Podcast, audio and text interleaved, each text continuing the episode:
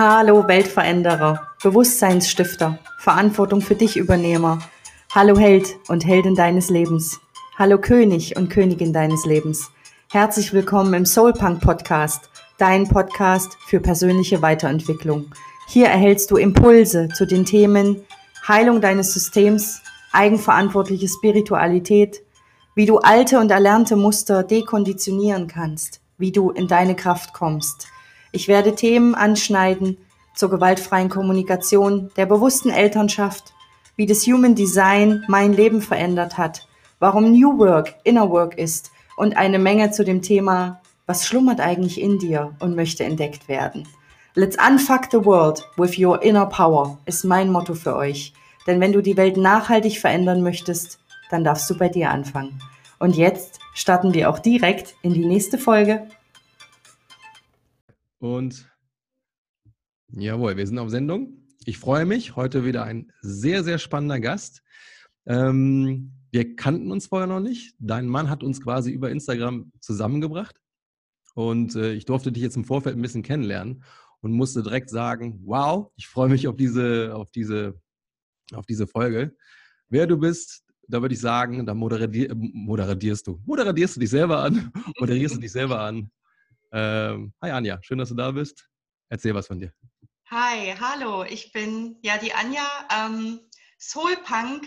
Ähm, Freue mich heute sehr, auch hier zu sein, um ähm, ja die Seele, Körper und Geist, das alles mal in Einklang zu bringen und ich sag mal, das Bild, was wir von dieser Einheit haben, ein bisschen zu anfacken oder gründlich zu anfacken. Ähm, ja, freue mich hier zu sein. Ja, cool. Ähm, ich sehe da spannende Bücher im Hintergrund. Ja. Was sind so die Themen, mit denen du dich äh, beschäftigt hast? Beziehungsweise, ähm, du hast ja eben schon ein bisschen von deiner Reise erzählt. Willst du da uns mal kurz mitnehmen, was deine Reise war, wie dann der Wandel kam und welche Themen dann für dich hm, plötzlich interessant wurden, wo du gemerkt hast, wow, damit kann ich Mehrwert liefern? Ja, super gerne. Ähm, und zwar die Reise fing eigentlich an mit ja, Mitte 20. Ähm, ich habe da bin sehr stark eingestiegen in das Thema Karriere, Karriere, Karriere. Ähm, 60, 70 Stunden Woche. Ähm, habe auch sehr viel boah, Anerkennung, Aufmerksamkeit im Außen gesucht. Ähm, habe mich wirklich tot gearbeitet. Also für die Anerkennung anderer Menschen tot gearbeitet. Habe auch eine eigene Firma gegründet und ähm, es gab irgendwann einen Punkt im Leben, ähm, wo mir im Außen eigentlich alles gezeigt hat, das soll so nicht mehr sein. Also wo auch die Firma einfach an Fahrt verloren hat. Ähm, sehr ausschlaggebendes, ausschlaggebendes Ereignis war, dass ich ähm, einen Wirtschaftspreis gewonnen habe und abends heimgefahren bin und um mich herum tobte alles vor Begeisterung und ich saß zu Hause mit einer Flasche Wein und habe mich leer gefühlt. Ähm, das war so ein Moment, wo ich gedacht habe, was erfüllt dich eigentlich und ist das eigentlich ist der Weg, den du gehst, ähm, wirklich der, der Erfüllung. Und ich habe einen relativ harten Cut dann im Leben gemacht, also habe die Firma abwickeln müssen, habe mich scheiden lassen, bin in eine andere Stadt gezogen. Wow. hab, äh, also die Maske ist einmal gefallen, ähm, was jetzt im Nachgang auch einfach sehr, sehr gut war, damit meine, meine Themen, auch meine körperlichen Themen hm, sich einfach zeigen können. Und ähm, ja, bin dann in die andere Stadt gezogen, habe da meinen jetzigen Partner kennengelernt, ähm, bin schwanger geworden und mit dieser Zwangspause, also dieser Zwangsauszeit, ne, ist ganz viel passiert. Also sowohl auf Körperebene als auch, als auch mental. Ne? Also das hat mich stark zum, zum Umdenken angeregt. Wie will ich leben, mein Leben gestalten? Es kam mit einher eine stark depressive Phase, also wo einfach das Burnout, was sich die Jahre vorher aufgestaut hat, wirklich zum Tragen kam. Mhm. Ähm, ich habe einen, äh, einen, Knoten in der Brust gekriegt. Ähm, also es sind ganz, ganz viele Dinge aufgebrochen.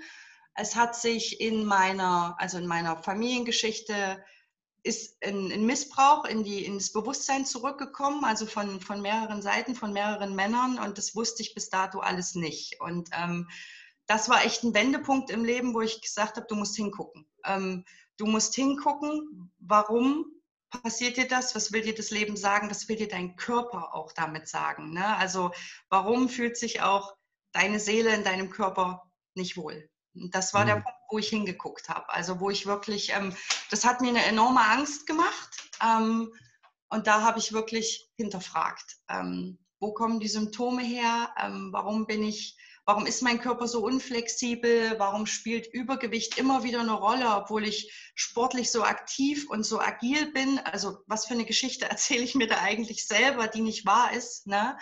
Ähm, da habe ich näher hingeguckt und bin da auf eine, hm, ich nenne es immer Heilreise gegangen. Also ich habe mir verschiedenste, habe mir mein eigenes Heilerteam zusammengestellt. Das war, das war wirklich, ich sag mal ganzheitlich. Ne? Also die Osteopathin, der klassische Hausarzt war dabei, eine Heilpraktikerin, eine Schamanin, die mich eine lange Zeit begleitet hat. Ähm, also ich habe geguckt, womit gehe ich in Resonanz, womit kann ich arbeiten, was kann mir helfen. Und ähm, irgendwann habe ich dann gemerkt, dass mich das sehr erfüllt. Also die tiefen Geschichten, die bei mir selbst dahinter stehen.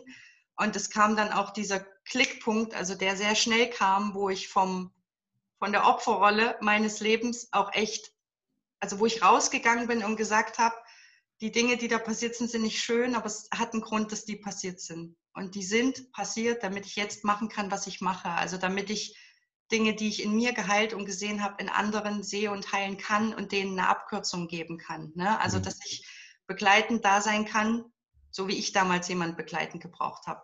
Na, und habe mich dementsprechend ganz viel mit alternativer Heilung auseinandergesetzt, ähm, mit Aromatherapie, ähm, ganz viel auf Seelenebene gearbeitet. Also was steckt dahinter? Also Traumata aus der Kindheit, ähm, karmische Verstrickungen, so Dinge, mit denen ich in diesem Leben nichts zu tun hatte, aber die bei mir einen unheimlichen Einfluss hatten und habe mich dann einfach ausbilden lassen in in diesen Dingen, also ein Teil von diesen Dingen. Und genau, habe jetzt meine eigene Praxis für Humanenergetik und lebe dort die Ganzheit von Körper, Geist und Seele, weil ich einfach merke, es funktioniert nur in der Ganzheit. Also mhm. das ist so ganz grob, das sind so die Themen, äh, die mich tagtäglich erfüllen, würde ich auch sagen. Ne? Also die mich echt wirken lassen. Und so fühlt sich jetzt auch an. Also mein Leben hat eine andere eine andere Qualität gekriegt. Mein Leben hat ein, ein tiefes Atmen gekriegt und nicht mehr dieses oberflächliche, ich hate mhm. mich durchs Leben. Mhm. Ja.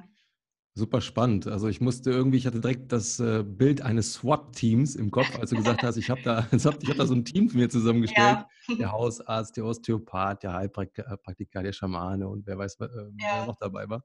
Das finde ich irgendwie charmant, das finde ich cool. Ich habe da auch so ein bisschen meine, äh, meine meine Erfahrung gemacht, dass ich halt immer gesagt habe, ich setze nicht immer alles auf eine Karte. Mhm. es ist zu wenig, was da kommt. Und vor allen Dingen der Mensch, der vielleicht sich in einem Themenbereich fit gemacht hat, der hat sich deshalb in diesem Themenbereich fit machen können, weil er viele andere Dinge halt geskippt hat. Ja. ja? Ähm, und deswegen ist es ja gut, wenn du halt sagst, okay, ich habe da einen Spezialisten, aber dann muss uns halt immer bewusst sein, wenn ich einen Spezialisten habe, dann habe ich aber auch jemanden, der ganz viele Sachen nicht weiß. Mhm weil er halt sehr viel über sehr wenig weiß. also Themen, ja. themengebietstechnisch. Ne? Deswegen sehr, sehr charmant. Darf ich noch mal ein bisschen persönlich werden? Klar, gerne. Wie jung warst du, als du dieses, ähm, diese Lehre hattest? Du hast gesagt, du hast diesen Wirtschaftspreis gewonnen. Mhm. mhm. Ähm, wie jung warst du da und wann war dieser, dieser Cut?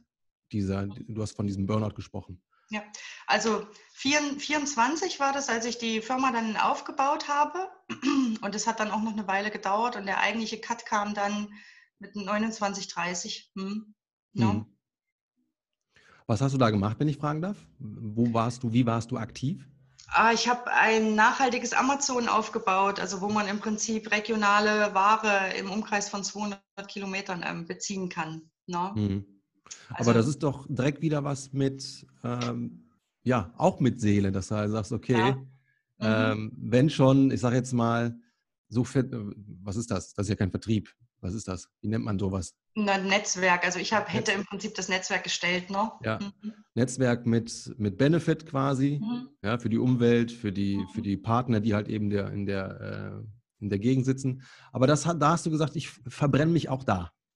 Ja, also das wollte ich nicht wahrhaben, gell? Also, aber dieses, ich sag mal, der Idealismus und äh, die Nachhaltigkeit, das waren Dinge, die ich genutzt habe, um nicht hingucken zu müssen. Ähm, mm. Das sind Dinge, die die mm. Gesellschaft gerne hört und viele, die mich kennen, für die klingt das jetzt krass, aber das ist ein, das ist ein Zugpferd, auf das ich, also das habe ich ein Stück weit gelebt und bin auch drauf aufgesprungen. Jetzt im Nachgang weiß ich, dass es auch in diesem Business, also das, was ich da gesucht habe, war am Ende die, die Anerkennung der Eltern, die Mutterliebe, ähm, das Urvertrauen, die Verbindung. Mhm. Und das habe ich in der Wirtschaft nicht gefunden. Braucht man nicht drüber reden. Ne? Mhm. Aber ich bin, ich bin dem hinterhergejagt, dass andere mit, also dass ich die Anerkennung und die Erfüllung von außen bekomme und habe festgestellt, dass das Loch in mir dadurch immer größer wird. Also dass es sich immer leerer anfühlt. Ja. Mhm. Das ist, ähm, also das sicherlich, da ist ein Stück weit, da ist viel Herz mit reingeflossen, viel Arbeit, aber ich habe mich da auch vor meinen Themen versteckt. Absolut. Mhm. Ja. Und so da ging es ne? mehr, ja, da ging es mehr um die Anerkennung. Da standen auch noch andere finanzielle Ideale dahinter. Ähm, ja.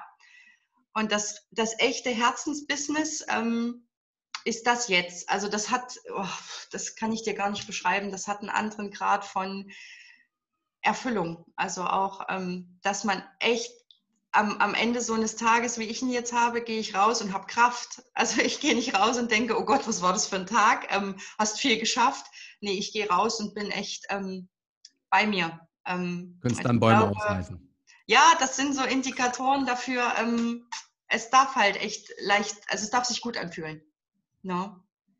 Hm, wenn ich sogar muss. Ja. Selten, wo ich muss sage, das wäre so ein Kontext, wo ich, wo ich sage, ja. das wäre schön, ja. wenn das viele erleben dürfen. Ne? Weil, wie du schon sagst, wir haben halt so ein, so ein von der Gesellschaft äh, transportiertes Bild dessen, was halt so die schein, scheinbar die einzig wahre Realität ist. Ja, du brauchst mhm. einen guten, ähm, eine gute Schulausbildung, dann brauchst du ein Studium, dann brauchst du einen guten Job und und und. Das ganze Leben ist ja schon quasi äh, durchgetaktet in dem Moment, wo du auf die Welt kommst. Ja, bei dem einen mehr, bei, bei dem anderen weniger. Wird ähm, von den Eltern auch erwartet, ja, es musst aber schon mit Mitte 20 heiraten mhm. und Haus und pipapo und bla bla bla. Ja. ja. Und du sagst aber, nee, ähm, es gibt mehr als nur das. Ja. Das finde ich ja, geil. Und ich glaube, wir dürfen uns da auch äh, entwickeln. Also auch so wie ich sage, ne? wir mhm. dürfen uns aus mhm. diesen Mustern echt entwickeln. Das ist für mich auch Entwicklung und Wachstum, da selber rauszufinden, ähm, ist das meine Wahrheit oder ist das die Wahrheit von jemand anderem? Und das, mhm.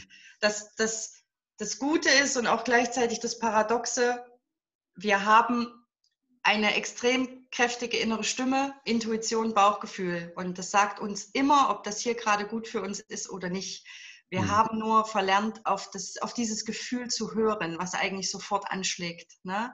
Wir drücken das Gefühl dann weg und stellen fünf Jahre später fest, oh shit, Mhm. War ja damals schon da. Ich hatte, das war mein allererster Gedanke dazu. Mhm. Ja. Wann hast du Soulpunk äh, ins Leben gerufen? Wie, wie, jung warst du da? Vor drei Jahren, also 30. Hm, no? mhm. Das ist aber auch so ein mhm. Klassiker, dass viele sich gar nicht vorstellen können. Jetzt habe ich doch studiert, jetzt habe ich diesen Job. Ich kann mir nicht vorstellen, jetzt nochmal mit, äh, mit 30, Anfang 30, Mitte 30 von mir aus oder von mir aus Ende 30, da irgendwie die Zeiger nochmal auf, äh, auf Null zu drehen. Mhm. Aber du sagst ja und du beweist es dir auch, ne? ey, wenn du da so ein bisschen ähm, mutig bist, auch mal hinguckst, was, was ist dein Bedürfnis, mhm. auch da aus diesen Learnings ähm, ja das auch weiterentwickelst, dass du halt sagst, okay, ich bin bereit, andere Menschen mit dem, was ich erleben durfte, mhm. auch zu helfen dass es ja eigentlich keinen zu spät gibt. Und kein so, nee, jetzt wer weiß, was die anderen denken, wenn ich plötzlich jetzt mit meiner Berufung oder mit meinem Beruf breche und äh, vielleicht auch Eltern enttäusche und und und. Mhm. Du machst es ja vor. Ja, ich, also ich denke, das ist auch die, das ist die Essenz aus dem Ganzen. Ähm, Selbstbestimmung, Selbstermächtigung. Mhm. Wenn du dir in der Psychologie des Erwachsenen-Ich anguckst, dann ist der Erwachsene klar, in der Vogelperspektive und er kann seine Emotionen regulieren und für seine Emotionen Verantwortung übernehmen. Ne, er drückt die nicht weg, er kann dafür Verantwortung übernehmen. Und das ist für mich, ähm, also wenn du sagst, äh, dass viele sich das auch nicht trauen, nochmal so einen Cut zu machen und das umzuwerfen, ne? Ähm, das hat für mich ganz viel zu tun mit dieser Selbstbestimmung und Selbstermächtigung. Wer steht selbstermächtigt für sich im Leben? Ne? Da geht es darum, dass ich für mich stehe und gar nicht darauf achte, was mein Umfeld eigentlich von mir möchte. Da sage ich auch immer gerne, ähm, jeder, der dir dann einen Tipp oder einen Rat gibt, ähm, mach das, aus seinen Grenzen heraus, aus seiner Erfahrung heraus. Das, was seine Grenze ist, ist nicht deine Grenze. Deine Grenze kann 5000 Meilen weiter liegen. Ne? Und das ist ganz wichtig, da immer wieder Seins rauszufinden und zu sagen, ist es meine Grenze, ist es deins? Okay, wenn es deine Grenze ist, ist, ist egal, ich laufe weiter. Also ich laufe da für mich weiter. Und auch das, ähm, weil wir es am Anfang von diesem Team hatten, ne? das wäre für mich die Essenz, die da rauskommt. Ähm, alle haben mich dazu ermächtigt, in die Selbstbestimmung zu gehen. Keiner hat mich gedrängt. Also ich war immer in der Eigenverantwortung. Und diese Eigenverantwortung hat für mich die größte Kraft, auch in transformative Prozesse zu gehen. Das mhm. kann niemand von außen für dich tun. Also niemand kann diese Schritte gehen. Das musst du selbst tun. Ne? Mhm. Das ist so, ja. Was ich ganz spannend finde, weil du gerade sagtest, ne, wenn jemand dann sagt, boah, das ist aber nicht möglich oder nee, ich kann mir nicht vorstellen, dass das machbar ist.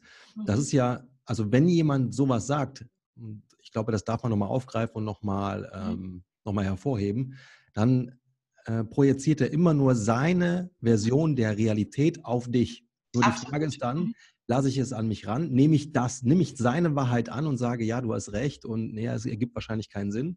Oder genau. bin ich dann wirklich so kühn und versuche das zu differenzieren und sage, ey, das ist jetzt gerade nur deine Vorstellungskraft, ja. mhm. die da eventuell auch beschränkt ist und du versuchst sie gerade auf mich zu projizieren und dann wirklich zu sagen, ey, nein, ist dein Ding, ist deine ja. Grenze. Meine Grenze bestimme ja. ich aber selber.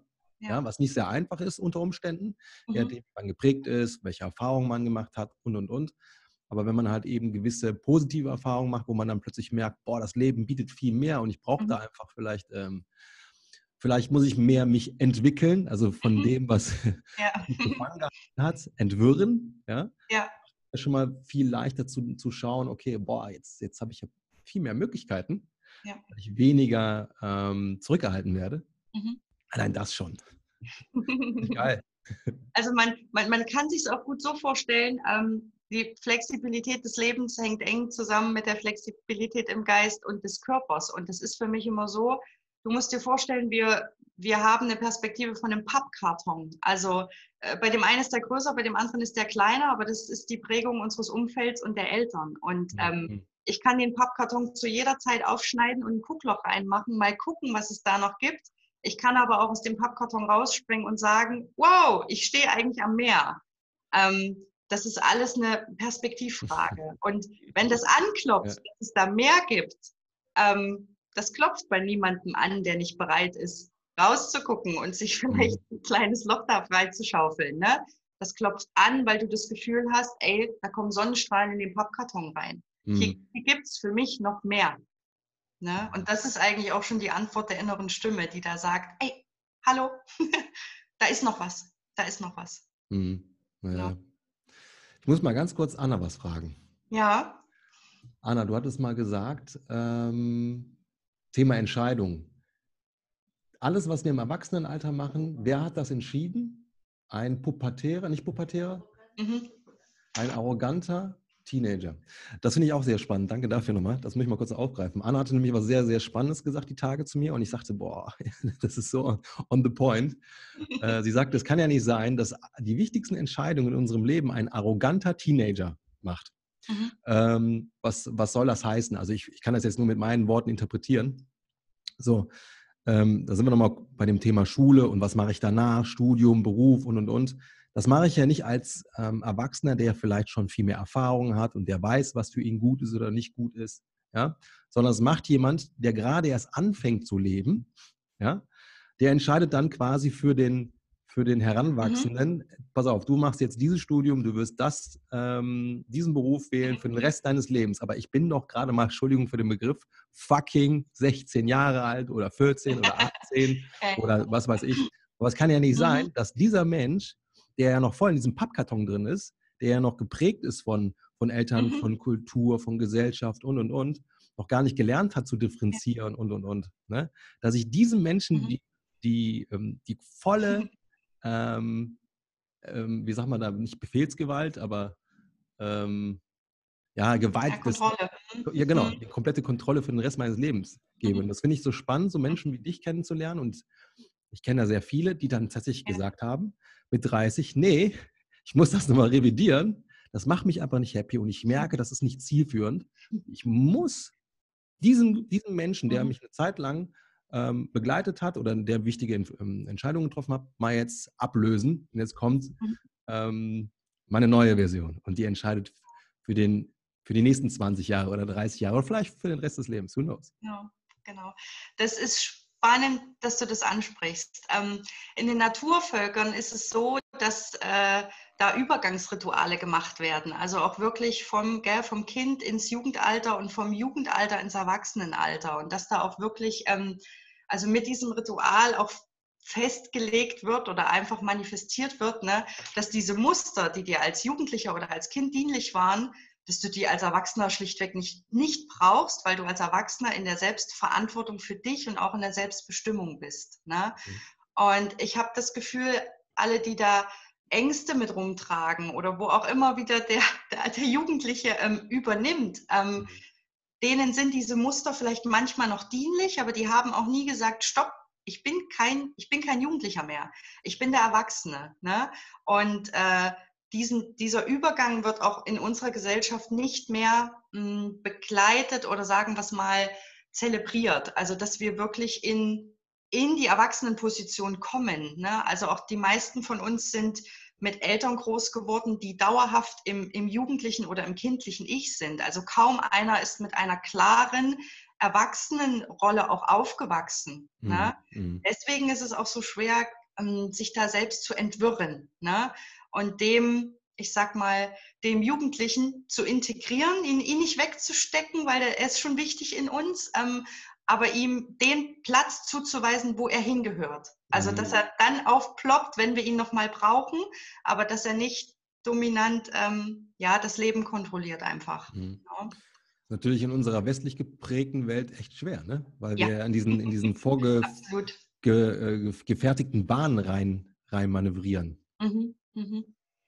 Absolut. Ähm, ist auch, also merke ich immer wieder in, in der ganzheitlichen Arbeit, dass ähm, die Menschen so, so bipolar sind. Ne? Also hier Kopf und Verstand, da passiert ganz, ganz viel, teilweise bis zum Persönlichkeitsentwicklungs-Burnout, weil man äh, auf Kopfebene alles verstehen will. Und dann gibt es die andere Seite, da läuft viel, viel körperlich. Also da, ne, man macht ganz viel über den Körper, man man optimiert den Körper, mhm. ähm, ne, auch aus äh, diversen Gründen, wie auch immer.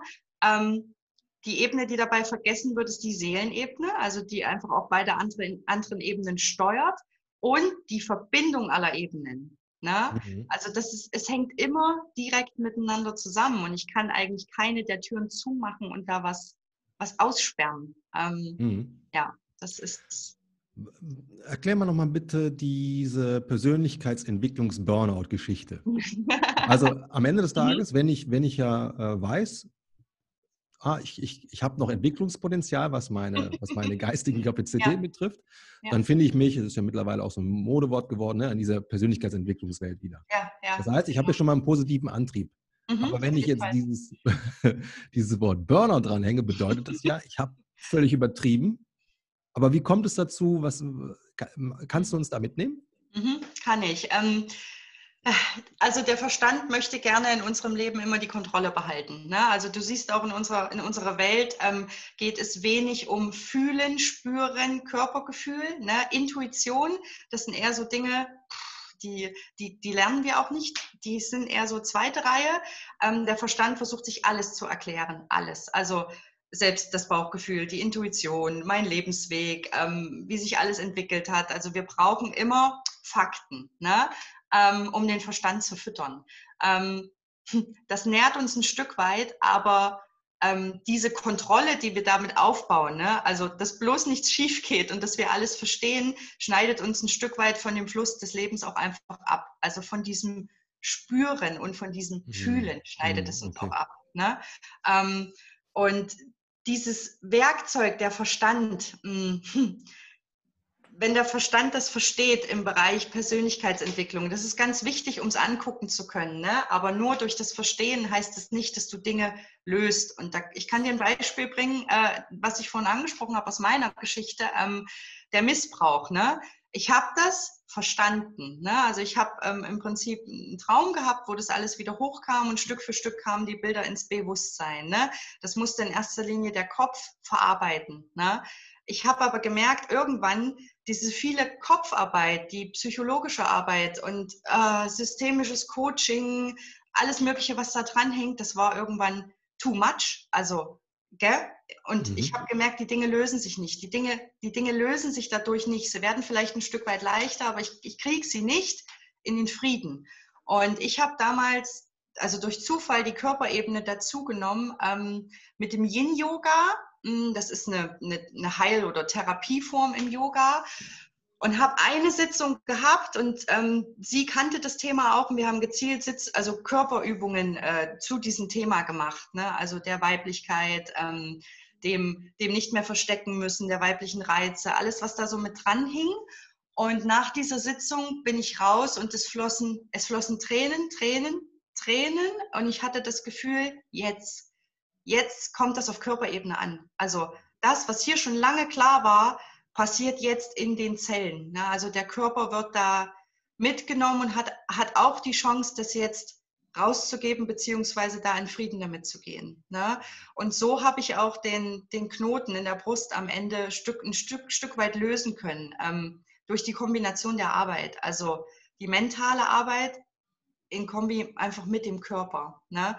Und Persönlichkeitsentwicklungs-Burnout, ähm, ja, ich sage da einfach immer Achtung, das ist sehr verstandslastig und diese ständige Optimierung an uns kann uns auch sehr weit von uns wegbringen. Ne? Mm, ähm, mm, und mm. da, da möchte ich einfach nochmal sagen, ähm, genau, wir sind drei Ebenen und es geht eben auch ums, ums einfach mal sein und nicht nur denken und vor allem ums spüren und fühlen. Ähm, genau, also nur der Verstand reicht da nicht aus, um, um weiterzukommen. Also man kommt irgendwann an seine Grenzen, so wie wahrscheinlich auch der, der, der da den reinen Sport macht, irgendwann an die Grenze kommt und sagt, oh, ich bin im Kopf, irgendwie bin ich im Kopf noch unflexibel und mein Körper könnte flexibler sein, wenn ich mhm. im Kopf flexibel werde.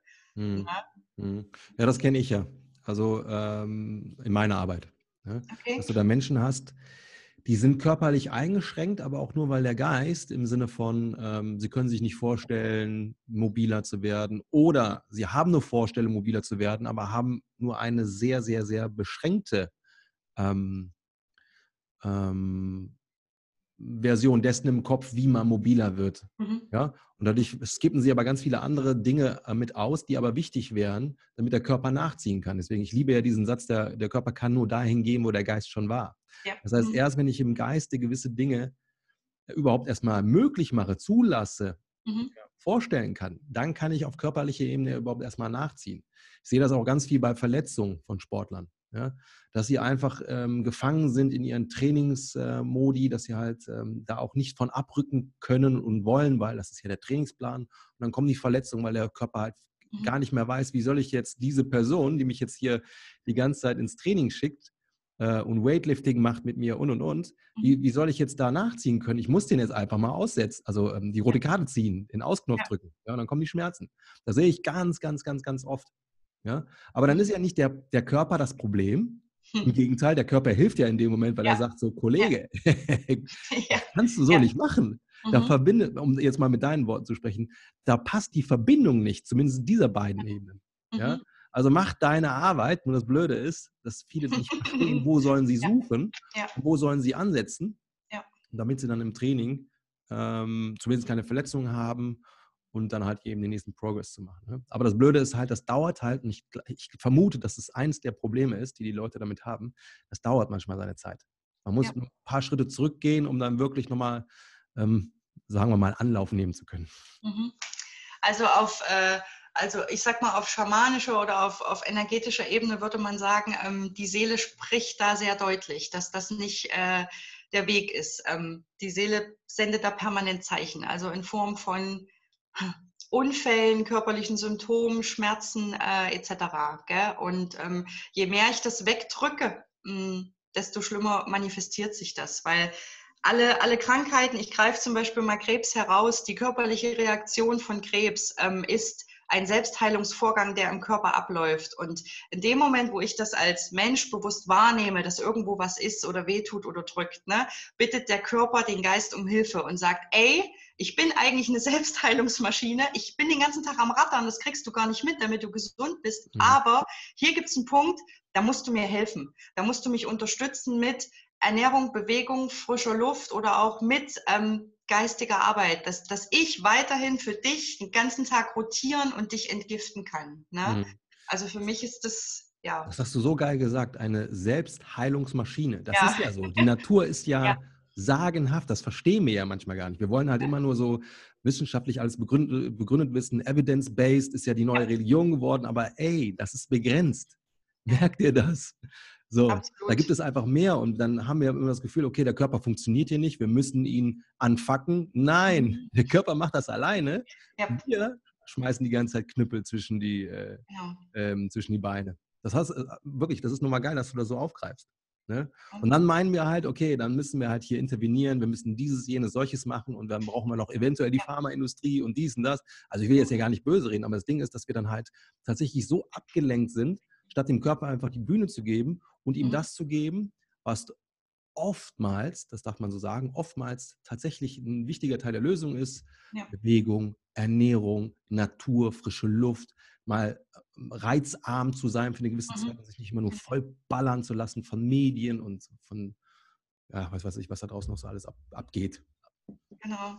Also ich, ich glaube auch, ähm, nee, ich weiß, ähm, wir, also der Mensch stellt sich gern über die Natur, aber wir sind, wir sind äh, ein Teil der Natur und wir dürfen uns als dessen wieder begreifen. Ne? Ähm, die Natur ist unheimlich intelligent, äh, so intelligent, dass der Mensch es noch nicht geschafft hat, sie komplett zu entschlüsseln. Ähm, und das sollten wir uns auch nicht anmaßen, das tun zu können. Und diese mhm. Körperprozesse, die da ablaufen, ähm, die sind, die sind wichtig. Die, und da geht es darum, die wahrzunehmen und zuzuhören. Ne? Und ich bin absolut ein Freund von ja ganzheitlich, also da auch die Medizin mit reinzunehmen, weil die Medizin mhm. uns es manchmal ermöglicht, ähm, zum Beispiel, mh, hm, angenommen, es hat jemand starke Schmerzen, die Medizin ermöglicht eine Schmerzfreiheit, dann ist er in der Lage hinzugucken und mental zu arbeiten. Ne? Also es ist so, es gibt ein tolles Buch, da steht drin, wer heilt, hat Recht. Und so sehe ich das auch. Äh, wer heilt, hat Recht. Ich will da gar keine weitere Spaltung. Wir haben genug Spaltung in der Welt. Ähm, hm, so sehe ich das. Ähm, wir haben Aber darf man das so sagen? Wer halt ja, hat recht, weil halt hat eigentlich recht, heilt man ja nicht, sondern man unterstützt ja nur in der Heilung. Unterstützt, man unterstützt. Ja, man ist, ähm, man ist, ich sag mal, Wegbegleiter, Wegbereiter. Ne? Und da sollte auch, da sollte immer jeder in der Selbstbestimmung sein. Also egal was, egal wer was erzählt, wenn sich das für mich nicht gut anfühlt oder wenn ich eine Therapie nicht machen möchte oder wenn ich eben alternative Medizin nicht ausprobieren möchte, das ist okay. Hauptsache, ich bin in der Selbstbestimmung und ich finde, hm. ich finde einen Weg ähm, dafür. Hm. Ne? Ich musste gerade ganz spannend äh, an eine Sache denken, die mich total umgehauen hatte. Ich bin ja tatsächlich, ich, das habe ich noch nie so gesagt, das haue ich jetzt mal hier raus. Ja. Als, kleiner, als kleiner Bub habe ich jeden Abend gebetet. Ich weiß gar nicht, mhm. ob das Anna weiß. Auf jeden Fall habe ich jeden Abend gebetet bis ich dann irgendwann festgestellt habe, für mich, das ist doch totaler Blödsinn, was ich hier mache. Es gibt mhm. doch gar keinen Gott. Mhm. Kam so diese erste metaphysische Angst, dass ich verstanden habe, das ist alles endlich hier. Und äh, ja. ähm, in dem Moment, da war ich, glaube ich, sechs oder sieben oder so, da habe ich begriffen, oder ich habe es nicht verstanden, wie, wie Sehen äh, zustande kommt, wie Hören zustande kommt. Ich hatte mhm. so eine Angst in diesem Moment. Und dann habe ich, äh, das war so die Geburtsstunde der Wissenschaft für mich, mhm. vor allem der Naturwissenschaft. Ja. Dann habe ich mich schon als Kind total fasziniert für die Natur und für Wissenschaftler, die die Natur versuchen zu entdecken. Und was mich dann irgendwann mal, dann waren wir beim Thema Kosmos und sowas dergleichen, dass die größten Wissenschaftler, und dazu zählt auch Albert Einstein und und und, ähm, sehr viel entdeckt haben, sehr viel mit dem Verstand greifen konnten, mhm. aber auch deutlich mehr nicht verstanden haben. Und dann kam die Religion ins Spiel. Diese Menschen waren nämlich gläubig, obwohl sie höchstgradig wissenschaftlich waren. Mhm. Und das habe ich dann nicht in die Burning gekriegt, weil ich mir gedacht habe, okay, jetzt hast du die eine Sache hinter dir gelassen, weil du gedacht hast, jetzt hast du den neuen Heiligen Gral. Da ist nämlich dann überall alles verständlich, ich kann es nachvollziehen und und und. Ja? Und dann sagen genau die Menschen, die mir diese Informationen liefern, ey, da gibt es aber mehr. mehr. Und dann sagen die Religion. Und ich denke mir so, nee.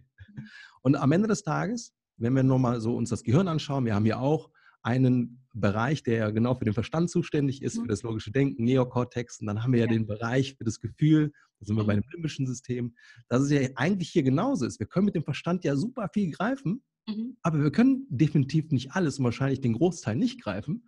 Und dann brauchen wir halt eben diesen anderen Part des Gefühls, der Intuition, der, ähm, ähm, ja, du, du, du hast da eventuell noch mehr, mehr Attribute, die damit reinfließen. Aber dann brauche ich ja auch diese Verbindung mhm. dieser beiden Gehirnhälften, Welten, Ansichten, Absolut. wie auch immer. Mhm. Kam mir nur gerade in den Sinn, deswegen habe ich gedacht, komm, wir hauen uns mal rein, vielleicht hilft das den einen oder anderen. Ja, absolut. Also ähm, der Verstand kann ja auch nicht deine unterbewussten Vorgänge steuern und äh, sagen, äh, so nachts äh, atmet, äh, atmet der Körper bitte weiter. Das kann der Verstand nicht. Ne? Also nur um mal zu sagen, ich glaube, jeder Bereich kommt da an seine Grenze, solange er für sich steht. Ähm, Im Verbund kommt man an keine Grenze. Also wenn Körper, Geist und Seele im Verbund sind und im Austausch, kommst du an keine Grenze. Dann bist du auf den verschiedenen, verschiedenen Ebenen für dich absolut ähm, flexibel. Und das, da mu ich komme nochmal auf die Naturvölker zurück und dass mhm. wir einfach ein Teil von der Natur sind. Ne? Ähm, da ist es gang und gäbe oder da wächst man auch so auf, ähm, dass man begreift, es gibt eine, eine energetische Ebene. Es gibt, es gibt Dinge, die wir spüren, aber die wir nicht erklären können. Ne? Es gibt zum Beispiel man hat den Lebensenergiefluss im Wald ähm, gemessen anhand äh, der sogenannten Bovis-Zahl. Und ähm, der Wald hat eine Bovis-Zahl von zwischen 20 und 40.000, also extrem hoch. Der menschliche Körper hat, wenn er gesund ist, eine zwischen 7 und 10.000. Ne?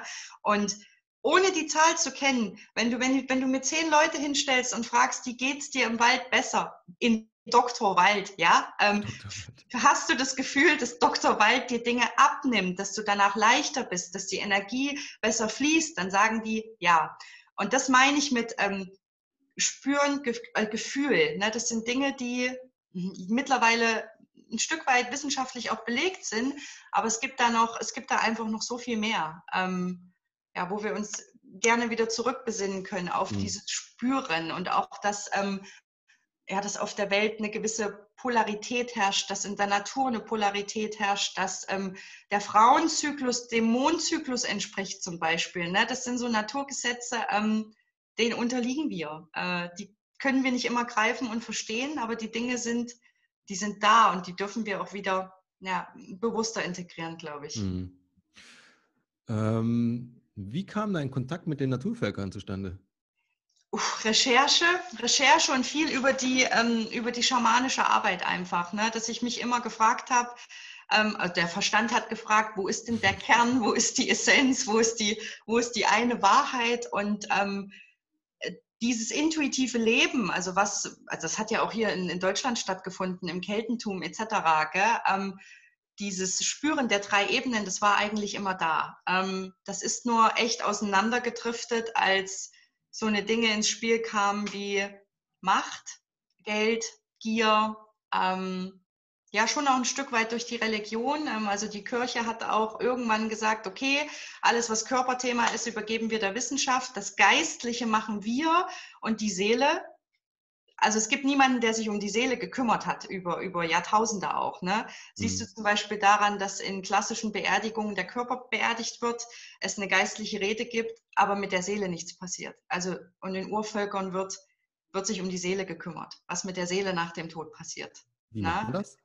Ähm, na, auch eine entsprechende Ritualarbeit und dass die Familie sich einfach nochmal in Verbindung mit der Seele setzt, um zu gucken, ist die Seele A noch hier? Also hat die eine Botschaft für uns ähm, oder möchte die, möchte die uns noch was mitteilen? Ne? Also das haben auch die Kelten zum Beispiel praktiziert. Ne? Es gibt zum Beispiel Keltengräber, da sind kleine Löcher drin, so als, als Seelen, also wo die Seele aus dem Körper rausschlüpfen kann. Mhm. Oder man kennt das auch aus dem Ägypten, ne? also dass für mhm. die Seelen dann ein Loch gelassen wurde nach oben, dass, dass die Seele einfach raus kann. Ne? Ähm, das sind so Ebenen, die sind, die werden sehr gespaltet betrachtet einfach. Ne? Und es ist aber ein Teil, der, äh, der da ist. Also ich, ich brauche ja nur dich fragen, ähm, ob du diesen inneren Ruf in dir kennst, der nicht Verstand ist, der nicht Körper ist, aber der immer wieder sagt, mach das. Und egal, was für eine Welle auf dich zukommt, du bist verwurzelt im Leben. Also so ein, so ein Urvertrauen ins Leben. Kennst du diesen, diesen Ruf innerlich? Ich äh, fühle mich genötigt zu sagen, ja. ja, natürlich. Also was ich halt für mich kenne, ist natürlich auch das Leistungsding werde ich nie in meinem Leben los. Das habe ich halt immer in mir. Ne? Mhm, okay. Ähm, mein Körper sagt mir auch, pass auf, Kollege, das ist jetzt hier gerade wieder too much. Ja, ne? ja. Aber jetzt weiß ich ja, das, das eine ist halt eben ähm, Verstand gesteuert. Mhm. Da sind wir jetzt mal beim Geist. Ja. Ich weiß, dass mein Körper halt, und das habe ich mittlerweile zu verstehen gelernt, mir auch immer wieder Signale gibt, Digga, hier musst du aufpassen oder das war zu viel. Ja? Und es gibt noch eine dritte, dieses nennen wir es mal, die, das, nicht das Bedürfnis, sondern die Sehnsucht. Mhm. Ich habe die Sehnsucht nach ähm, Natur. Das ist bei mir tatsächlich sehr krass, aber das ist dann wirklich da. Sehr krass, wenn ich merke, ich kriege die anderen beiden nicht gelevelt. Mhm. Die anderen beiden Dinge. Dann muss ich mich da quasi komplett rausziehen und dann zum Beispiel in die Natur gehen, weil als Kind habe ich das sehr viel gemacht und ich weiß halt jetzt aus der Retro-Perspektive, wie geil das eigentlich war, was ich da gemacht habe, ohne zu wissen, was für einen Impact das hat eigentlich. Das ja. raffe ich jetzt erst. Ne, das heißt, dann kommen diese, diese, diese Bedürfnisse. Das habe ich vor allen Dingen sehr, sehr stark im Urlaub. Ich habe mehr Fernweh als Heimweh. Mhm. Heimweh kenne ich gar nicht.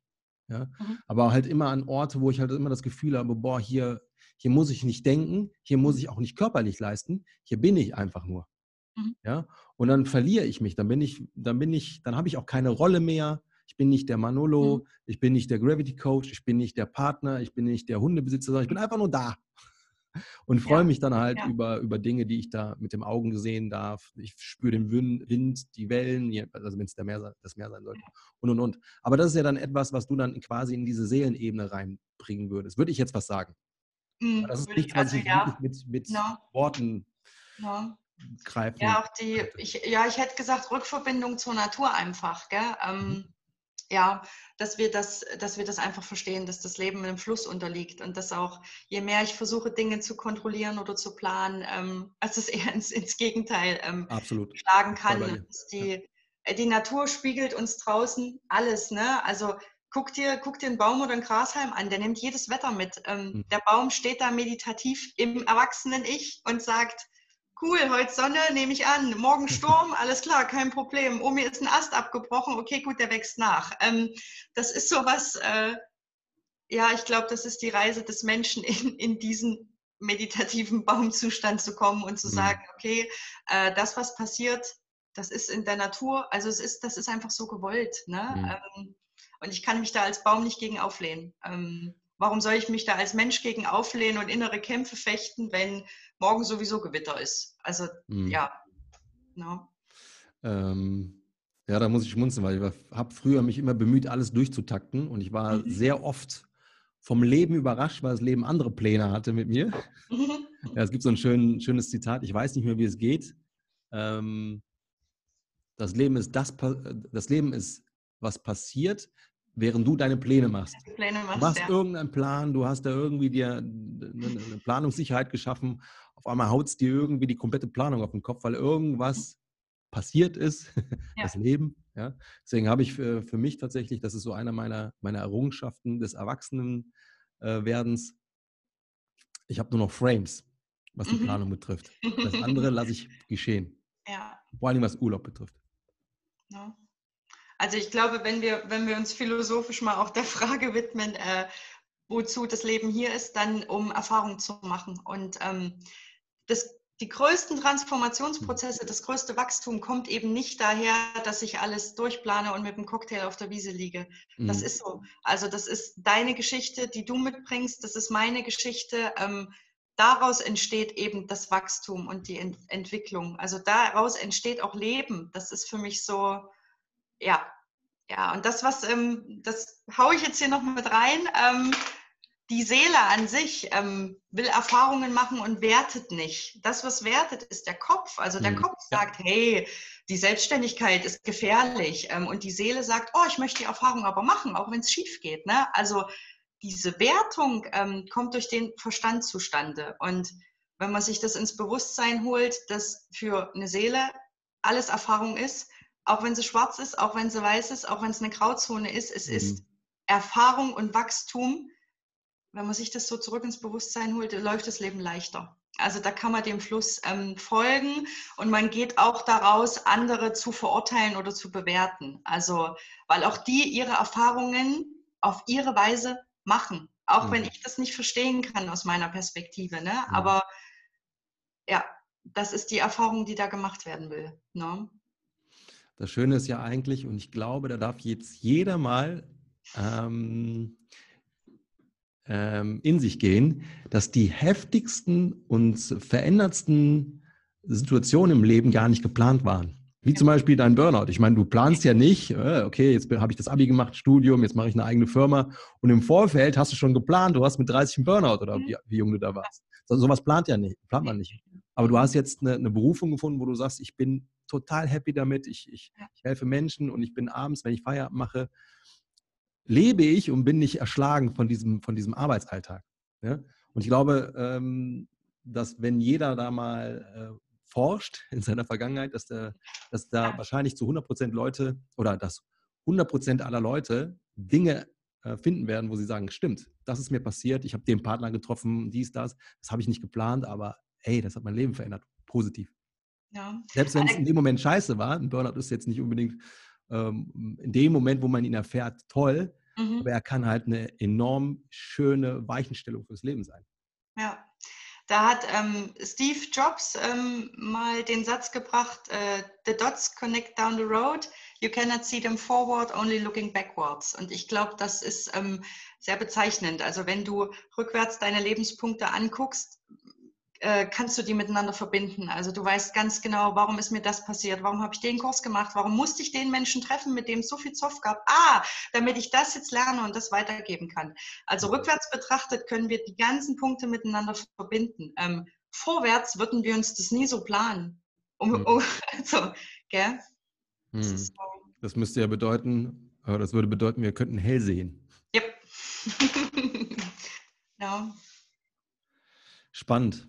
Hm, willst du nochmal, weil das fand ich auch ganz spannend, die Geschichte mit dem Männlein, Weiblein mhm. Dinge nochmal kurz aufzugreifen? Ja, ja, also es ist, ähm, es ist so, dass wir ja männliche und weibliche Energie in uns tragen. Und ich glaube, die, die aktuelle Zeit, in der wir auch Zeit haben, dem nachzugehen, das ist ein Luxus, gell, dass wir gerade so viel Zeit haben. Ähm, ähm, fordert das auch ein, dass wir uns fragen, was ist weibliche, was ist männliche Energie und sind die bei mir ausgeglichen? Ne? Also leben die Männer ihre eigentlich männliche Energie und Achtung, die eigentlich männliche Energie ist der weise Anführer, der Samurai, ähm, der im Hintergrund steht. Also das ist auch der, der Wolfsrudelführer, der hinter der Gruppe läuft, nicht der Starke, der vorne wegwetzt. Ähm, ne? das ist hinten. der Weise, also der es ja. im Blick hat, der durch seine Erfahrung begleitet und leitet und eingreift, wenn es nötig ist, aber der eigentlich gar nicht eingreifen will. Das ist ähm, männliche Energie. Ähm, Kontrolle, Ordnung auch ein Stück weit. Und als Gegenpol dazu ähm, steht die weibliche Energie. Weibliche Energie ist Chaos, weil nur aus Chaos kann Neues entstehen, also Schöpfungsprozess. Ne? Ähm, Weibliche Energie ist auch empfangen, also den Fluss des Lebens mitgehen, ne? ähm, Sanftheit etc. Und da, da möchte ich einfach mal einen Raum werfen, dass jeder bei sich selber mal guckt, sind diese Pole in mir ausgeglichen. Ne? Also lebe ich sowohl weibliche als auch männliche Energie oder lebe ich als Mann auch vielleicht eine vollkommen andere Energie, also eine, die mir vielleicht auch geprägt wurde, wie ein Mann zu sein hat oder wie eine Frau mhm. zu sein hat. Und ich, ich lebe eigentlich an dieser Energie ähm, ja, vorbei, vorbei. Ne? Das ist so, ich glaube, das macht ganz viel und das fordert uns auch im Moment dazu auf. Ähm, ähm, ich gehe mal noch einen ganz kleinen Schritt zurück. Mhm. Durch das ähm, Patriarchat und auch die Religion und alles, was da gelaufen ist, ist auch die weibliche Energie ins, Hinter, ins Hinterrücken geraten. Ne? Ähm, und in der weiblichen Energie geht es einfach darum, ja, dem Fluss des Lebens auch zu folgen. Ne? Ähm, und eben nicht sich tot zu arbeiten, immer Kontrolle zu haben, ähm, machen, machen, machen, machen müssen. Das ist ein Stück weit mhm. männliche Energie, aber nicht zu 100 Prozent. Die gehört in keinen Körper zu 100 Prozent. Ne? Und wir hängen sehr in dieser männlichen Energie, weil wir die weiblichen Anteile nicht zulassen. Ne? Und ein sehr interessanter Aspekt. Okay. Jetzt, jetzt erleben ja, das ich schon mal da, gehört. Ja. Jetzt erleben wir da auch einen Aufschrei im Bereich der Feministinnen oder im Bereich Feminismus, die alle sagen, oh, wir brauchen mehr Frauenquote, Feminismus, Frau muss mehr in den Vordergrund, wo ich sage, stopp, stopp, stopp. In dem Moment, wo, wo ähm, auch der Feminismus kämpft, ist an der männlichen Energie. Mm, okay. Voll, voll. Also das trägt nicht dazu bei, dass die eigentlich weibliche Energie sich mehr entfalten kann, auch in den Männern. Und es geht nicht darum, mm. Männer zu bekämpfen für ihre Energie, gar nicht. Also wir dürfen einfach verstehen, dass wir bipolar sind. Ne? Und in manchen Zeiten des Lebens eben der eine Pol stärker ausgeprägt ist, in anderen mhm. Zeiten der andere Pol, aber dass wir beide Seiten haben. Ne? Mhm. Was ich gerade sehr spannend finde, das war auch eine meiner Entdeckungen, wenn ich die Gegenwart verstehen möchte, mhm. verstehen, wie ist die Gegenwart denn so geworden, wie sie mhm. geworden ist, und dafür muss ja. ich halt immer mir auch die Geschichte angucken. Ja. Deswegen ja. fand ich es gerade geil, dass du gesagt hast, ne, ich habe mir ähm, man muss die Kirche verstehen, das Patriarchat mhm. und äh, all diese Dinge, die dann halt eben gewisse Bilder im Heute erzeugt haben oder die zumindest Rudimente von, von, ähm, von Dingen, die wir heute noch so wahrnehmen, ähm, ja, mit reingebracht haben, in, mhm. eben in diese Wahrnehmung. Finde ich super spannend. Weil ich, um das mal kurz aufzugreifen, bei mir war es halt eben die, äh, die Anthropologie, mhm. die ich erstmal so ein bisschen anreißen musste, um zu verstehen, wie der Körper eigentlich heute so funktioniert. Ja. Was, ist, was ist die Reise des Menschen? Mhm. Und erst dann habe ich es gerafft, äh, äh, gerafft will ich nicht sagen, aber erst dann habe ich mehr ahnen dürfen als zuvor. Weil gerafft würde bedeuten, ich verstehe alles, das tue ich nicht. nee, stimmt. Also sind auch, also das, was du ansprichst, sind auch kollektive Wunden. Also das sind Sachen, die einfach in unserer Gesellschaft liegen, über uns schweben, ähm, wo wir alle ein bisschen achtsamer für sein dürfen. Ja. Kollektive Wunden. Mhm. Ja. Spannendes Wort. Ja, kennst du, soll ich kurz ausholen? Haben wir noch, haben wir noch Zeit? Ja, klar, haben wir noch Zeit. Hau, also, hau ja, also kollekt, also boah, ich nenne dir mal ein Beispiel für eine kollektive Wunde. Ähm, Kriegszeiten, die Männer sind gegangen, die Frauen waren mit Kindern und Hof alleine. Also das heißt, die Frauen haben sich hinten angestellt und mussten machen. Also gell, die haben sich wirklich selbst aufgegeben, ähm, weil einfach alles funktionieren musste. Weil in dem Moment die Frau komplett Mann und Frau sein musste. Ne? Die kollektive Wunde tragen wir als Frauen zum Beispiel heute immer noch. Also, dass wir meinen, wir sind Superwoman mit fünf Kids, top gestylt, wir haben zwei Harvard-Abschlüsse, ähm, haben trotzdem den besten Sex unseres Lebens und wir sind total erfüllt. Never, never geht es den Frauen gut, die das im Außen leben. Also das ist jetzt sehr mhm. überspitzt gesagt, ja. ne? aber das ist so dieses Rollenbild, was wir da meinen, erfüllen zu müssen, ähm, weil es einfach Generation, also weil es über die Generation so übergeben wurde. Mhm. Und kollektive Wunde vom Mann ähm, wäre zum Beispiel dieses, ich muss stark sein, also ich muss muskelmäßig stark sein, ich darf nicht weinen. Ähm, ein Satz, den fast jedes Kind gehört hat, ist, ein Indianer kennt keinen Schmerz, stammt aus der Nazi-Erziehung, aus dem Nazi-Erziehungsbuch. Um Männern zu sagen, Emotionen sind falsch. Ne?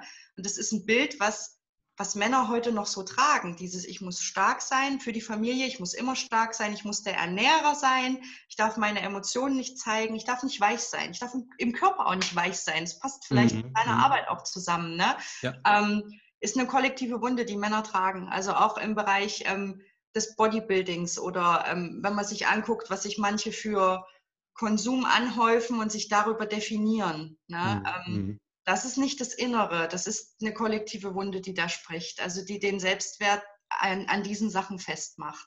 Und mhm. das sind jetzt nur zwei Beispiele. Ne? Da gibt es noch. Ich glaube, da, da wird es wahrscheinlich auch so viele geben, von denen wir gar ja. nicht wissen. Ja, ja. Wo die Geschichte schon Dinge geschluckt hat, ja. aber wir heute noch die Nachwehen davon haben. Das kann ja Generationen, ähm, also etliche Generationen vor uns sein. Ne? Mhm. Ja.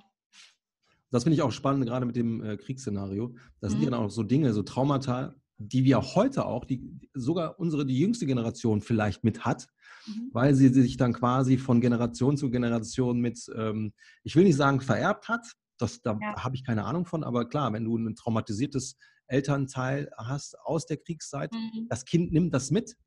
Ja? Absolut. Da kannst ja. du mir sagen, was du willst. Und die mhm. nächste Generation, die, die Generation danach, hat auch mit den Nachwehen zu tun verhaltenstechnisch. Ich rede jetzt nur vom Verhalten. Ja. Und deswegen finde ich es so krass, ähm, ja, was die Geschichte eigentlich uns, uns äh, aufbürgt, ohne dass wir ahnen, was wir, in welche Fallen wir eigentlich da reintappen. Mhm. Ne? Auch genetisch, also uns, uns wird ja nicht nur äh, genetisch übergeben Hautfarbe und äh, Haarfarbe, Augenfarbe, wir übernehmen Talente, Fähigkeiten mit. Ähm, wir übernehmen aber auch äh, Blockaden, äh, tiefe Ängste und Traumata mit. Und das ist was, was viele von uns gar nicht so wahrhaben wollen, dass wir die genetischen Muster unserer Eltern und Vorfahren in uns tragen. Und immer mhm. wenn ich sage, ich will nicht so werden wie meine Eltern, bin ich auf einem guten Weg dahin. Also wenn ich das nicht angucke, was da für Muster sind. Ne? Mhm. Ähm, das ist in der Genetik drin. Das ist wie wenn ich dunkelhaarig auf die Welt komme und sage, ich, ich will nicht dunkelhaarig bleiben. Das mhm. ist trotzdem in den Genen drin, in den Zellen. Mhm. Ähm, das ist, glaube ich, wichtig, da ja, das einfach auch zu wissen. Ne? Ja, ich hätte noch ein Beispiel, wenn ich das erzählen darf, ähm, zum Thema Kriegstraumata aus, ja. der, aus der Praxis, ähm, wie weitreichend das ist. Und zwar war das eine Klientin, die zu mir kam mit massivem Übergewicht. Ähm, alles versucht von der Akupunktur über Sport, diverse Trainer, Ernährungsumstellung und es ist nicht gegangen. Ähm, und die Ursache lag also weit zurück bei einer Uroma, die auch einen Krieg miterlebt hat und die an Hunger gelitten hat. Und als der Krieg vorbei war, hat diese Uroma angefangen zu essen. Kartoffeln, Kartoffeln und Rüben, ne? um sich einen Sicherheitspanzer anzulegen, falls der Hunger nochmal kommt. Ne? Rein, rein, rein, rein, rein. Fettspeicher, Fettpolster am Bauch. Ne? Das genetische Muster hat die Klientin übernommen und konnte mir danach auch sagen, dass sie extremen Heißhunger hat auf Kartoffel, Kartoffelprodukte, alles, was mit Kartoffeln zu tun hat. Ne? Und das war in den Zellen so drin, also der Körper war gar nicht bereit dafür zu sagen, hey, ich komme in einen sportlichen, äh, einen sportlichen, fitten Zustand ohne mein Hungerfettpolster. Also das mhm. Trauma war in den Zellen drin. Man konnte machen, was man wollte. Also das musste auf einer anderen Ebene gelöst werden, damit ihr Körper sagt, okay, ich kann das Fett oder den Speicher heute in der Zeit, wo wir leben, sein lassen. Ich mhm. brauche diesen Notfallspeicher heute nicht, weil wir nicht an Hunger leiden. Ja? Mhm. Das nur mal so als Ausflug, wie weitreichend das ist. Aber es ist schlussendlich gegangen, so wie ich das jetzt sehe. Ja, ja, ja, ja. Wahnsinn. No. ja. Wahnsinn. Das erste Mal habe ich davon gehört, von einem Menschen, der hätte ich niemals gedacht, dass der ähm, mit so einer Information um die Ecke kommt. Das ist der, der Boris. Mhm. Ähm, vielleicht hat der ein oder andere, ich weiß nicht, ob du ihn jetzt schon mal wahrgenommen hast bei mir. Das ist ein, ein, ein Baum von Mann. Mhm. Ähm, und dann erzählt ihr mir genau das, was du gerade gesagt hast, mit diesen, mit diesen emotionalen beziehungsweise in den Gen verankerten mhm. ähm, ja, Verhaltensweisen. Mhm. Da war ich ein bisschen baff. Aber er sagte wohl, aber ich habe es nie nachver äh, nachverfolgt, man kann es sogar nachvollziehen. Also es scheint, ja. da muss ich nochmal anhauen, aber er, er sagte ja. irgendwie, ja, das, das kann man nachweisen. Ich habe mal eine Frage, mhm. frage ich natürlich ähm, äh, für mich. Ich habe ja keine, ich bin ja weise. Mhm. Was empfiehlst du denn mir, wenn ich ähm, verstehen möchte, was da so in mir steckt, von dem ich ja gar nichts weiß oder ich meine nichts zu wissen? Hast du da eine Idee? Ja, ich, ich empfehle dir gar nichts, weil ähm, die richtigen Dinge sind schon in deinem Leben oder zeigen sich dir. Also da empfehle ich dir, deine Intuition und darauf zu achten, was dir in dein Leben poltert, welche Menschen dir ins Leben geworfen werden, welche Kontakte. Ähm, die richtigen Dinge sind zum richtigen Zeitpunkt immer da. Oder ich habe heute schon einige Begriffe hm. angesprochen, wo du jetzt, die bei dir nochmal hochkommen, wo du sagst, boah, dem gehe ich nochmal nach. Ähm, und das sage ich auch nicht, weil ich nicht wüsste, wie man anfängt, sondern weil ich will, dass du und andere in die Selbstbestimmung kommen. Mhm. Und diesen Weg selber zu gehen und sich seine Tools zusammen zu suchen, ähm, ist der erste Schritt der Transformation. Und mhm. da sage ich gleich, boah, ich bin kein Guru und kein Lehrer. Wenn irgendjemand auf seinem Weg zu mir kommt, toll, aber jeder muss da seine eigenen, eigenen Schritte mhm. gehen, sich sein eigenes SWAT-Team ähm, ja, zusammenstellen oder Tools. Ja. ja, das ist schön, dass du das so sagst, weil das Erste, was mir gerade in den Kopf geschossen war, war dieses Thema Vertrauen. Vertrau dir da einfach, Manolo. Du musst nicht wissen, was XY war. Du hast eine Selbstwirksamkeit und das ist das zweite Wort, was du gesagt hast. Und ja. das macht es ja eigentlich am Ende des Tages wieder leichter, ja. statt die ganze Zeit immer nur zu suchen, weil der Suchende sucht permanent. Genau. Mhm. Der Finder findet. Also bin ich eher der Finder und nicht der Suchende. Ja. Und äh, deine Seele weiß, wenn du offen für die Themen bist, ähm, dann schickt sie dir entsprechend auch die Hinweise. Mhm. Also deine Seele weiß schon, dass du zuhörst. Da werden, da kommen die richtigen Dinge einfach ins Leben. No? Ja, cool. Danke ja. dafür. ja. Hast du noch was, wo du sagst, ey, wenn wir schon mal hier gerade in der Leitung sind, das, diesen Mehrwert möchte ich noch den Zuhörern von Gravitas äh, bitte auf den Weg geben. Also das möchte ich nochmal kurz betonen, das, was du bis jetzt schon geliefert hast. Vielen Dank schon mal dafür. Super geil. Ja, ich habe ich hab in der Tat noch was, ähm, dass jeder für sich vielleicht überlegen kann, was, was Menschsein für ihn heißt, äh, weil ich glaube, wir befinden uns gerade auf dem Weg äh, back to Mensch, ähm, zurück zum Mensch. Was mhm. ist die Aufgabe des Menschen auch in der Natur? Ne? Also wir sind Erdenhüter in der Natur. Werden wir der Rolle gerecht? Ne? Ähm, Erdenhüter? Ja, der, Mensch ist, der Mensch ist der Erdenhüter, ja. no. Hat er sich aber die letzten äh, Jahrzehnte auf jeden Fall verlaufen. Ja, ja. Wahnsinn. Und das, ähm, ja, was ich vielleicht noch mitgeben will, ähm, Spaltung bringt uns nicht näher zusammen. Äh, Verbindung tut es aber. Ne? Und äh, darum geht es, glaube ich, auch gerade. Ähm, es wird gerade extrem viel gespalten in der Welt. Ähm, mhm. Da geht es nicht darum, Partei zu ergreifen oder für eine Meinung zu stehen, sondern die Verbindung zuzulassen mit anderen. Also aus dem Urteilen rauszugehen. Das ist mir ja sehr wichtig, weil wir auch sonst nicht in die Verbindung mit uns und in, der, in die Natur kommen. Das mhm. hängt alles zusammen. Dann ja. sind wir nur am Kämpfen, ne? Genau. Und das hilft leider keinem. Und die inneren selbst Kämpfe, noch der, der Gesellschaft, ne?